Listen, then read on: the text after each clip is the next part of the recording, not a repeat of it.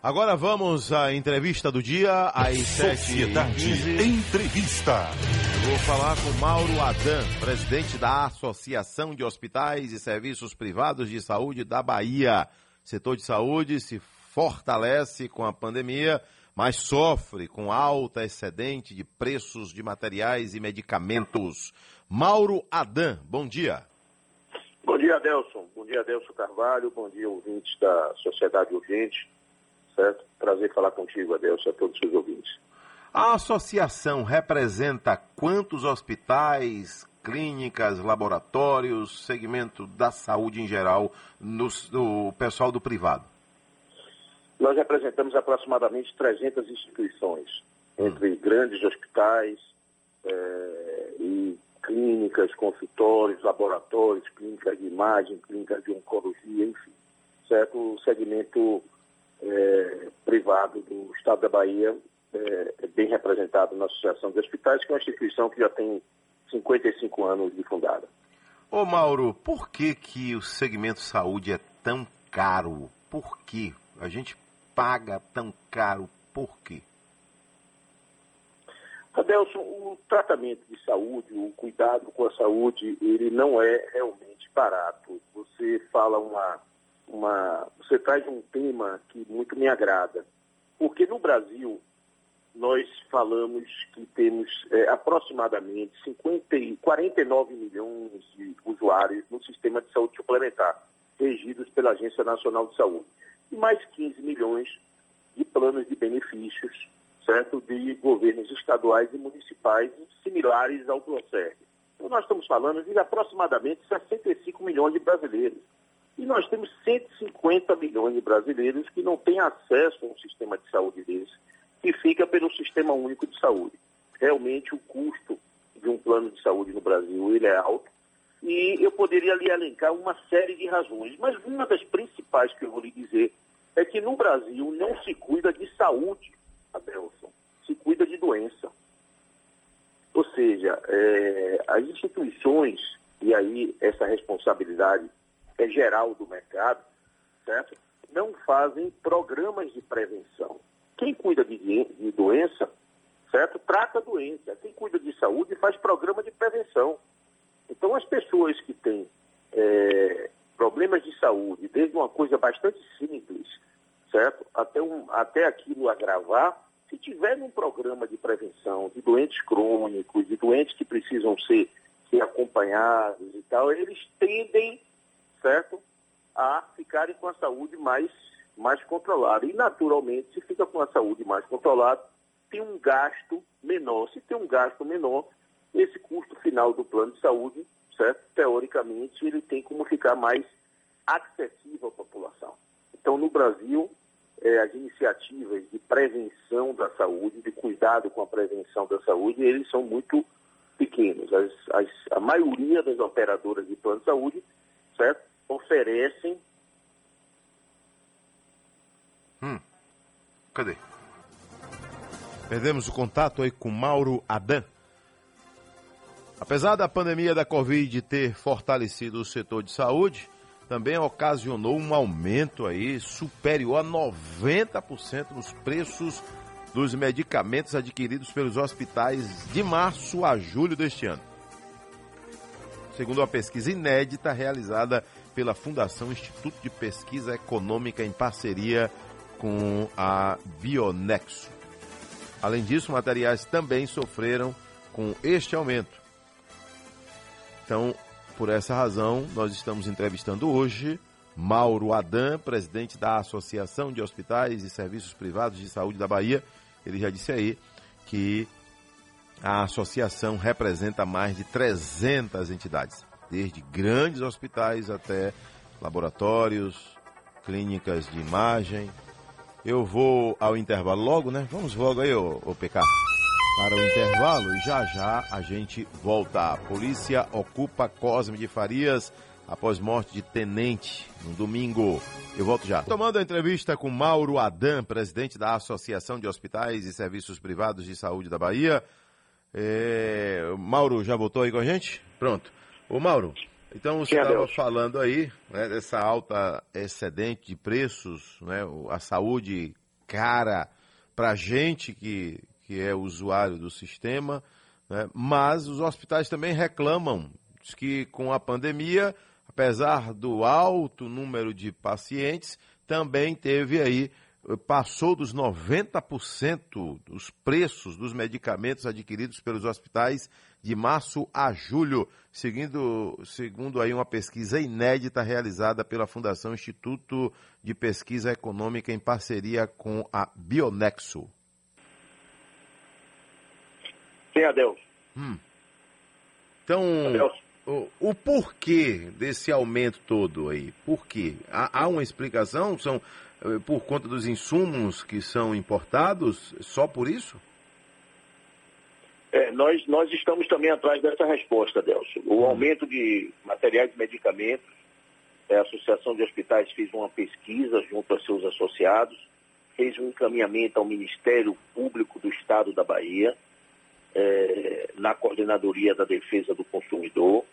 Isso está sendo tratado por eles. Nós já tivemos várias reuniões, fizemos pesquisas, encaminhamos. Nós encontramos itens, Adelson e ouvintes, certo? que variaram entre 400% e 2 mil por cento.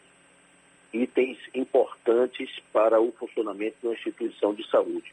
Nós também não sabemos explicar as razões desse aumento, achamos muito estranho, Pedimos ao Ministério Público, que é quem pode realmente ter o poder de investigar e de tomar medidas é, é, corretivas com relação a isso, mas nos parece muito acima do que de qualquer situação. É claro que quando existe uma situação de demanda e de oferta, nós tivemos muito mais procura por alguns itens, certo, do que disponibilidade do mercado, os preços sofrem uma, uma variação?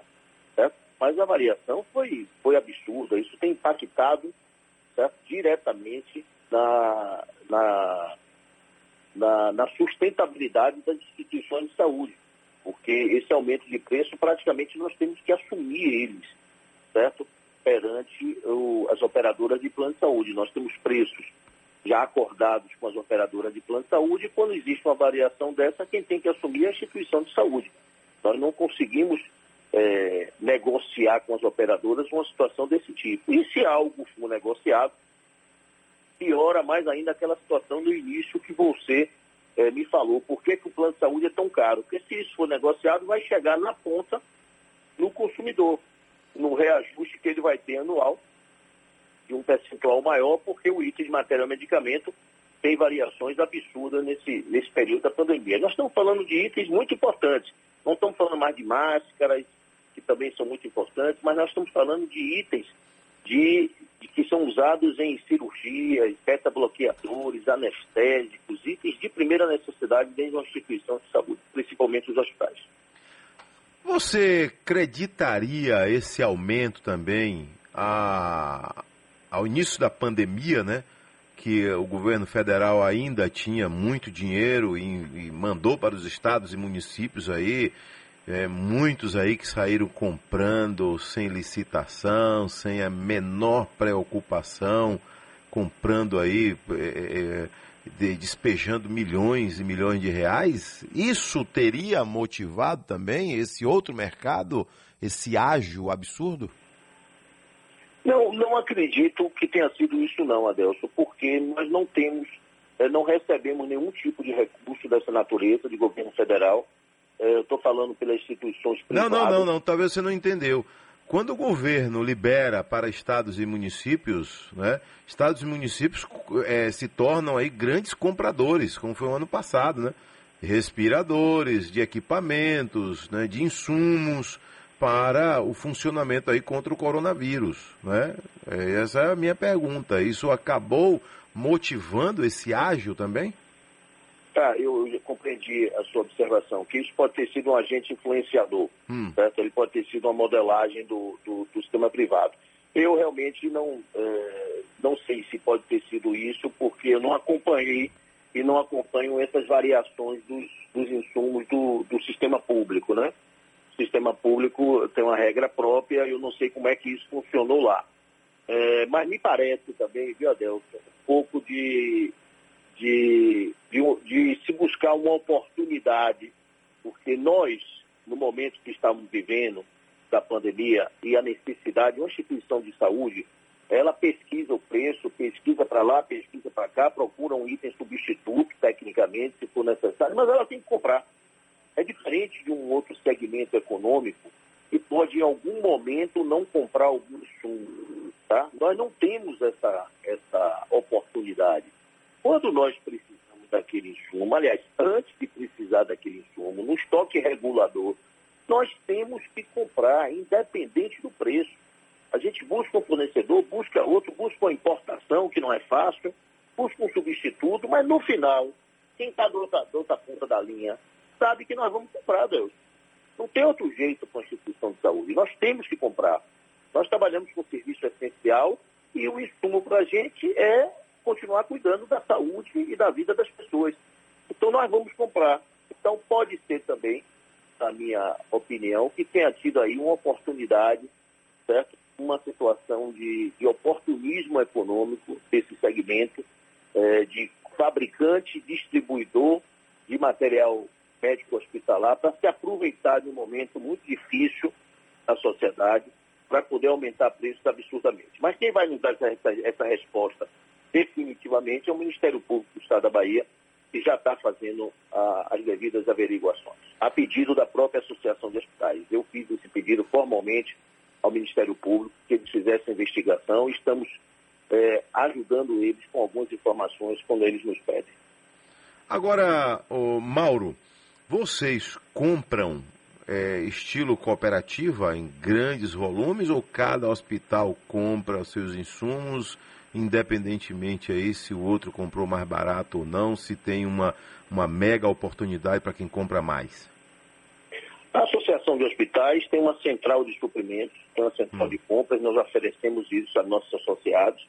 É, é, cada associado é, se vincula ou não, é uma, é uma, uma decisão individual, mas nós temos na Associação de Hospitais uma central de suprimentos, certo? Onde a gente faz compras coletivas. Cada associado faz sua compra, cada associado recebe seu item, cada associado faz seus pagamentos, não é a associação que faz, mas a associação rege esse processo através de uma plataforma é, eletrônica e com regras definidas com os associados para que isso já funciona há alguns anos, para que essas compras coletivas, evidentemente, possam melhorar a qualidade dos itens e os preços é, unitários também. Estamos entrevistando Mauro Adan. Ele representa hospitais e entidades de saúde da Bahia do segmento privado. O Mauro, eu vou aqui rapidinho ao Bola na Rede. Aguarde aí que a gente ainda volta né, para falar mais aí desse segmento importante. Porque eu tive uma informação, né, uma estimativa, né, que no último ano em torno de 3 milhões de brasileiros deixaram aí os planos de saúde por algum motivo, né? Por falta de condição financeira, teve aquele que saiu da empresa onde trabalhava e tinha um plano, cidadão que tinha a própria empresa e a empresa bancava o plano de saúde dele e da família, por algum motivo, pelo menos 3 milhões. E o impacto disso aí no segmento? Já já você responde pra gente. Adelson Carvalho. Retomando aqui a entrevista com Mauro Adam, presidente da Associação de Hospitais e Serviços Privados de Saúde da Bahia. Ô Mauro, é, vamos lá. Vocês têm um número aí fornecido, digamos, aí pelas entidades, né? Pela Agência é, é Nacional de Saúde Suplementar, por exemplo, número de brasileiros ou até mesmo de baianos que deixaram de pagar plano de saúde por algum motivo? Não, o número, de, o número de baianos não. O que, o que acontece com o plano de saúde é uma das primeiras necessidades que uma família, que uma família elenca como prioridade dentro do seu orçamento. Aí se falta emprego, Adelson, naturalmente falta capacidade de pagamento é, desse plano de saúde, seja pelo empresário, que paga uma parte do plano de saúde, no plano coletivo, seja pelo próprio plano individual. Nesse, nesse período de pandemia, né, quando a gente vai fazer a composição das pessoas que têm plano de saúde no Brasil, aproximadamente 49 milhões de brasileiros, a gente encontra 66% com o plano coletivo empresarial, ou seja, pessoas ligadas a uma empresa, a um CNPJ. Né? É, 19% questão de planos eh, individuais.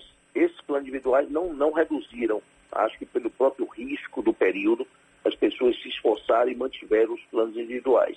E 16%, certo, o saldo por planos por adesão, planos coletivos de, de classes eh, profissionais e pequenas empresas e coisas dessa natureza. Então, quando falta emprego, falta capacidade de, de, de pagamento. 66% está ligado à CNPJ. E nesse período diminuiu é, emprego em muitos segmentos econômicos, que não foi o caso da saúde, a saúde, muito pelo contrário, a saúde empregou mais, o CAGED do segmento de saúde ele é positivo, é, as pessoas tiveram menos capacidade de pagamento do plano empresarial. O que nós temos na Bahia é o seguinte, 2 milhões e 100, 150 mil baianos têm plano de saúde, seja os planos de saúde regidos pela Agência Nacional de Saúde, que é 1 milhão 650, e mais 500 mil pessoas ligadas ao Plano Sérvio, que não é um plano regido pela Agência Nacional de Saúde conforme legislação. Então somos 2 milhões e 100 mil baianos, o que dá aproximadamente 15% de baianos que têm plano de saúde suplementar. Todo o, o outro saldo de 85% está no Sistema Único de, de Saúde. Então a gente tem uma capacidade ainda é, de absorver baianas no sistema de saúde suplementar é, muito grande.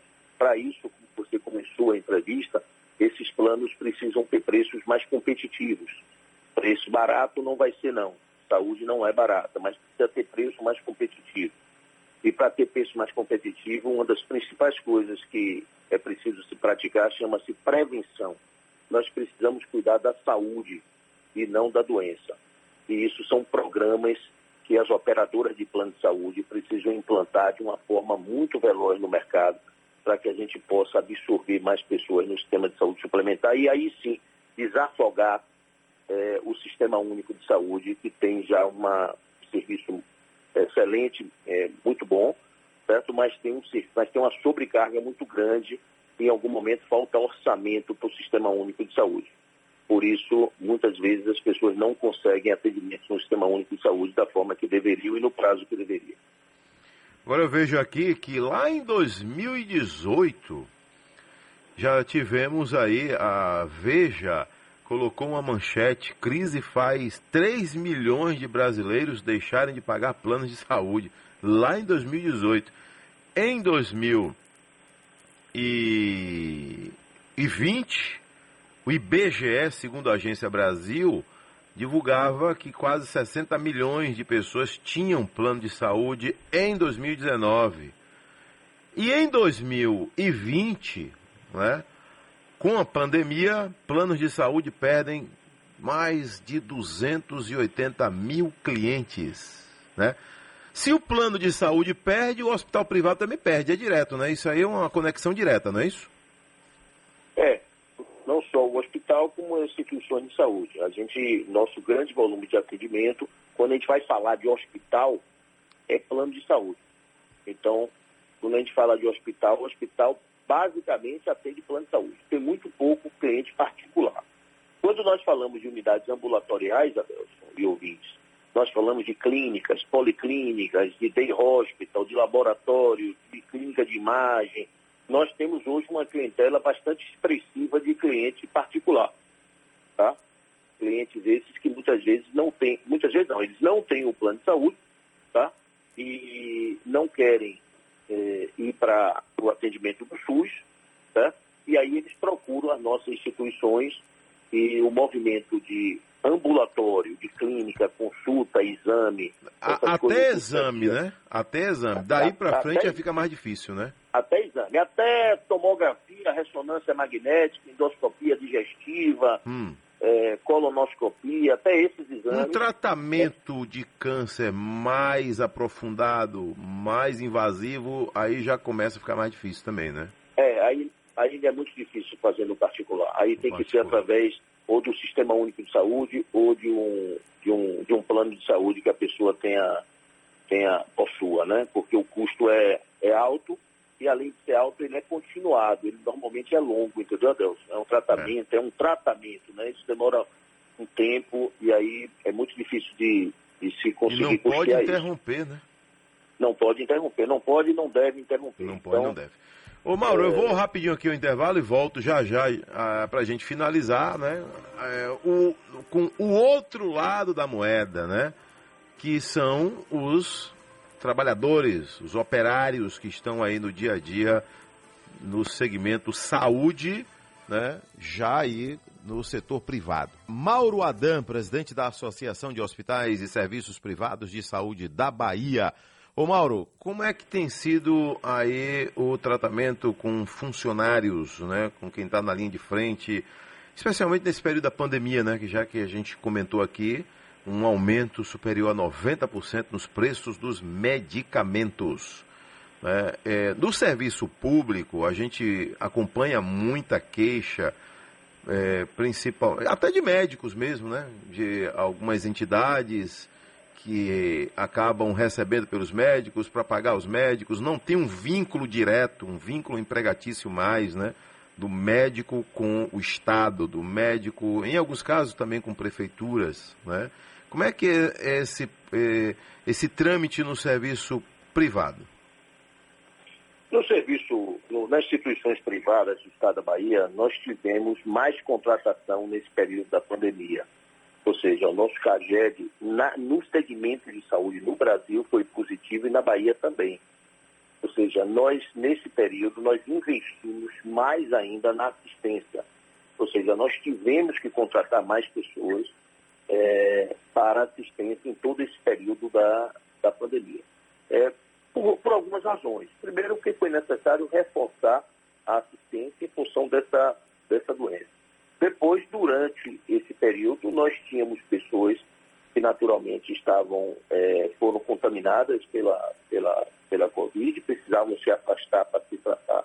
Nós tínhamos pessoas com suspeita, e aí os que estavam com suspeita também se afastavam para poder é, confirmar ou não. Então nós tivemos que investir, contratamos mais pessoas. Investimos muito em tecnologia, é, revisamos todos os processos dentro das instituições de saúde, sejam hospitais ou instituições ambulatoriais, é, reforçamos os protocolos da CCIH, da, da Comissão de Infecção Hospitalar dentro das instituições. Então, as instituições privadas da Bahia saem fortalecidas que, é, que tem um legado que a gente está podendo tirar, está podendo levar do, desse, dessa pandemia tão, tão desastrosa é, são instituições de saúde mais fortalecidas no quesito assistência. Nós saímos muito mais fortalecidas, nosso processo está muito mais controlado. Eu não tenho dúvida que a assistência ela é muito mais é, segura, muito mais forte, muito mais resolutiva para o nosso usuário. É, por outro lado, as instituições de saúde saem é, com dificuldade financeira. Balanços de 2020, Adelson, é, foram é, praticamente todos negativos tá? Então, é, apesar de pacientes internados, é, nós tivemos balanço em 2020 completamente negativo. Uma das razões é o crescimento do matéria medicamento, absurdamente, conforme eu já falei, e tem uma série de outras razões. Mas as nossas instituições melhoraram muito na assistência e estão é, é, fragilizadas a nível econômico nesse nesse fechamento do balanço de 2020. Agora estamos em 2021 na tratativa de ajustes para que a gente possa okay. recuperar economicamente financeiro as empresas. Mauro Adam, obrigado, hein? Tudo de bom. Boa sorte. Ok, obrigado, bom dia, bom dia a todos os ouvintes.